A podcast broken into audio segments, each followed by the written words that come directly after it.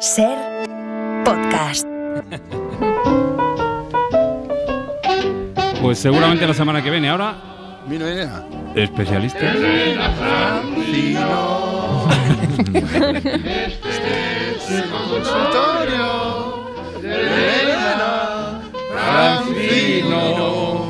Consultorio. Elena Francino, ¿qué tal? Hola, Oh. muy buenas tardes. ¿Qué Hola, tal? Elena. ¿Cómo estáis? ¿Cómo estás? Que no estáis Francino, hoy no está Francino, ¿no? No, te- Rafa, Está cuida- está- Estará cuidando a sus nietos y a sus bisnietos. Muy Sí, bien claro, hecho, bisnieto, muy bien, de, de tu quinta. eh, está, está Rafa, Rafa Panadero, ¿lo conoces? Es muy, buen- joven, muy sí, guapo. muy Hola, joven, muy guapo y muy Elena, ¿qué apuesto y Buen muy pelo, buen simpático y pelo. muy educado y buen pelazo. Buen Muy pelazo. Bueno, pues Elena Francino, ya sabéis, es el oráculo de la radio. Sí. Esta sabiduría, esa empatía que tiene, pues hacen que el consultorio de Elena Francino sea una parada obligatoria para miles de almas de la radio. Ay, qué bonitas palabras, hermano. Qué boni- ¿Quién te la- quién te- ¿A quién le has pagado para que las escribas? Porque tú, porque tú, porque yo sé cómo escribe y tú no escribes. Este humor, este humor que tiene, es- no, no pierde nunca el humor ni la Bueno, chispa. vamos, hostia, vamos, va, venga, va, vamos, vamos a la cancha, vamos, no liéis. Venga. Y vamos ya al tema. ¿Qué dice la gente? A ver, dime la gente qué dice. ¿Qué energía? Bueno, pues la gente dice muchísimas cosas. Recibimos, ya sabéis, miles de mensajes, pero recordamos que Elena solo contesta cartas manuscritas. Solo cartas manuscritas, ¿verdad? Sí, porque yo cuando escucho eso de correo electrónico. Puta madre. Bueno, pues vamos con la primera consulta que se le ha hecho para usted. ¿Quiere escuchar a la señora eh, Elena Francino? Es un señor, venga. Eh, escucha ya, hostia. Estimadísima señora, ¿cómo pasa el tiempo? Allá por los años 80 del siglo pasado, servidor de usted era un muchacho rebelde y liberal. No había protesta o concierto al que no acudiera. Formé parte activa del movimiento artístico y social de mi ciudad. Siempre contestatario, siempre luchando por la libertad. Sin embargo, hoy, en el otoño de mis días y ya en las puertas de mi invierno, percibo un notable cambio de gustos en mi ánimo. Detesto las modas actuales y su libertinaje. La pérdida de valores de antaño y la destrucción nacional me hacen desear el advenimiento de un régimen político y social algo más estricto y que ponga un poco de orden al caos. ¿Es normal esto que me ocurre? Acudo a usted, bella señora, para que despeje las brumas de mi duda. Atentamente, su caballero trasnochado.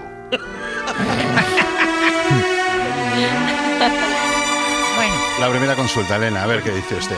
A ver, querido amigo, es absolutamente normal en la madurez madura abrazar el fascismo. Ah. Ante- Así sin más, venga. Más, la pérdida de valores morales de la sociedad, la proximidad de la muerte y la incapacidad para entender una mierda el mundo que te rodea, pues el autoritarismo nacionalista es una lógica tabla de salvación para tu zozobra. Sigue tu camino hacia el sol, Vale. pero no olvides llevar la esvástica bien visible, amigo, ¿vale? Para que los demás te puedan identificar con facilidad. Muy Y ese es mi bien, sí señora, muy bien, Elena. Sabia. En cual- es que no, no- no se corta, ¿eh, Elena. Usted en cualquier cuestión siempre se moja, ¿eh? Siempre me mojo como las lenguas. Siempre. Bueno, eh, ¿hay, ¿Hay más o no hay más? O me tengo que, es que yo me tengo que ir, ¿eh? Que tengo que ir al excusado. Vamos, o sea que vamos. Venga, pon, va, va. pon ya. eh, La siguiente Pon otra consulta para la señora Francino es de una Ah, señora. hostia. Venga. Mi muy apreciada señora, hace 16 años que mi esposo falleció en una excursión en velero. Durante este tiempo he observado un luto escrupuloso. No obstante, en las últimas semanas estoy siendo cortejada por un señor educado, formal y amable. Lo más perturbador del asunto, señora, es que este caballero comparte nombre y los dos apellidos con mi difunto. Tiene su mismo aspecto, solo que algo más envejecido. Y jura y perjura que se trata de él mismo, de mi esposo, que acaba de regresar de una isla desierta donde ha estado 16 años náufrago. No sé si comprar esa moto. Querida señora, ¿debo sucumbir a los ardides de este desconocido o por el contrario debo mantenerme contumaz en mi compromiso con la viudedad? Espero su pronta respuesta.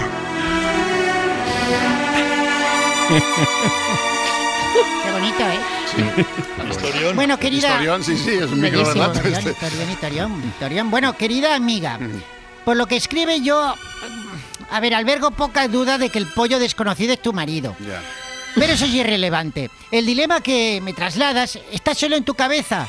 sea tu marido o no, joder, ya es hora de airear la parcela. Por amiga. favor, No, es que verdad. ¿Pero qué dice? ¿eh? Pero oiga. ¿Pero qué, qué hostias, ¿Pero qué? niños qué? Un, a ver, amiga. A ver. Un, ¿Qué? Escuchar. Un campo. Escuchar a la tercera edad. Sí, sí. Un campo debe cuidarse. Si no oreamos el suelo, al final se convierte en un páramo yermo y desértico.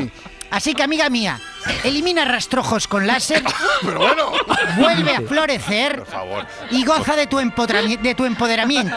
Bueno, bueno, bueno. Empoderamiento, he. Empoderamiento. Elena siempre. nunca- Elena no deja nunca lugar a dudas ni tampoco al matiz. ¿eh? O sea, no, lo deja todo bien clarito. Bueno, hay que ser clara y directa. Sí, Por señora. cierto, tema cesta de Navidad. No No, hay- quiero. no No, hay cesta de na- quiero. no- no. El embutido no me va bien, el jamón mucha sal, No tenemos dulce no cesta. puedo, Mm. alcohol sí, pero solo una copita, así que mejor cash. Pero es que, pero es que no- damos cesta de Navidad. Cash, en- cash, metálico, que- cash, cash. Para que a mi, edad- a mi edad, a mi edad, el dinero se ha de quemar. Sí. ¿Vale? Así que venga. Muchas gracias. Dinero cash. Vale. Dame un abrazo, va, que Va, me voy. venga. Otro. Otro, venga. Tony, venga, ven para Bravo. acá. Un besito en los mofletes que tienes, Tony, que me los como. ya te digo. Gracias, Qué abrazos da, tío. Para no perderte ningún episodio, síguenos en la aplicación o la web de la SER, Podium Podcast o tu plataforma de audio favorita.